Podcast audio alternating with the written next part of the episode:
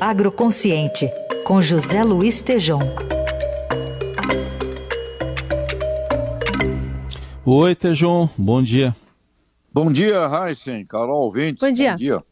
Bom, hoje você vai nos contar o que, que a gente tem que ficar de olho, né, aqui do ponto de vista do agronegócio brasileiro, para exigências europeias na área da sustentabilidade. O que, que você traz para a gente? Então, Heisen, eu diria ser ou não ser sustentável não se discute mais, viu? Como ser um país com marca sustentável, essa é a questão. O Parlamento Europeu aprovou agora o, Carbon Border Adjustment Mechanism, CBAM. É, o CBAM é um certificado que objetiva equalizar os preços do carbono pago por produtos europeus com outros produtos importados de fora da Europa. Então, essa regra, Heisen, vai obrigar as empresas que importam produtos no exterior a pagar a diferença entre o preço do carbono eh, no exterior versus o preço autorizado do carbono pelo sistema de emissões de comércio da União Europeia. É uma taxa do carbono.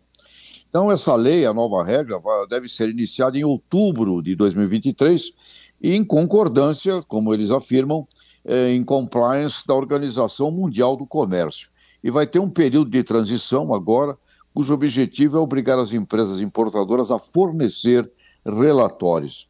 E, Heisen, Carol, esse CEBAN, ele começa com itens muito poluidores, como ferro, aço, cimento, alumínio, fertilizante, eletricidade e produtos deles derivados. Então, pega fortemente a indústria né, e a mineração.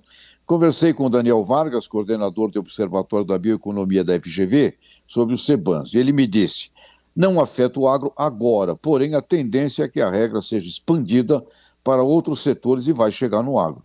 Há pressão para incluir o agro no CEBAN, liderado pela Alemanha. E a Europa tem avançado muito em regulações sobre a produção de alimentos. A tendência é que alimentos venham é, que os alimentos que venham de fora da Europa sigam o mesmo nível de compromisso climático. Então, Heisen, Carol, ouvintes, fica aqui a pergunta quando a gente conversa com líderes do agro sustentável no Brasil. Quais serão as métricas para avaliação desses modelos? Como vai ser essa régua de avaliação criada? Quem as irá definir? E estamos participando, é uma pergunta, né, como protagonistas dessa inevitável questão, e o ponto fica, então, que precisamos de uma diplomacia da sustentabilidade e da mudança climática protagonista. Doravante, ouvintes, Carol, Heiss, nos fóruns de discussão internacional, pois, como a gente aprende aquelas velhas fábulas, né, que a gente lia quando crianças, quem parte e reparte fica com a melhor parte.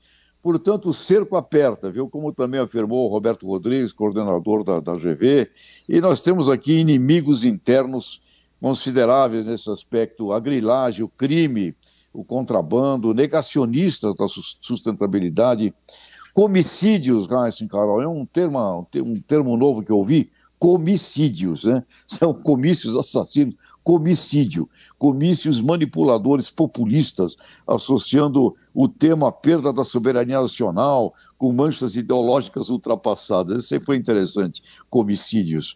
A ausência de um planejamento estratégico de Estado para a prosperidade das populações do bioma, com impacto obviamente positivo no PIB, e ações de comunicação ética das iniciativas avançadas que o país já realiza. Então, Carol, Raíssa ouvintes, o cerco aperta, né? sem dúvida alguma, e precisamos de um metaverso do Brasil sustentável, Heisen. Pois, como Raul Seixas canta né, na sua música Prelúdio, sonho que se sonha só é só sonho, sonho que se sonha junto é realidade. Mas, Heisen, Carol, cuidado, hein? Isso vale para pesadelo também, viu? Pesadelo que se, que se sonha junto também vira pesadelo. Então, vamos para cima do mundo sustentável, não há dúvida alguma. Muito bem, mais um alerta importante do José Luiz Tejon, que é com a gente às segundas, quartas e sextas no Agro Consciente. Obrigado, Tejon, até sexta. Abraços.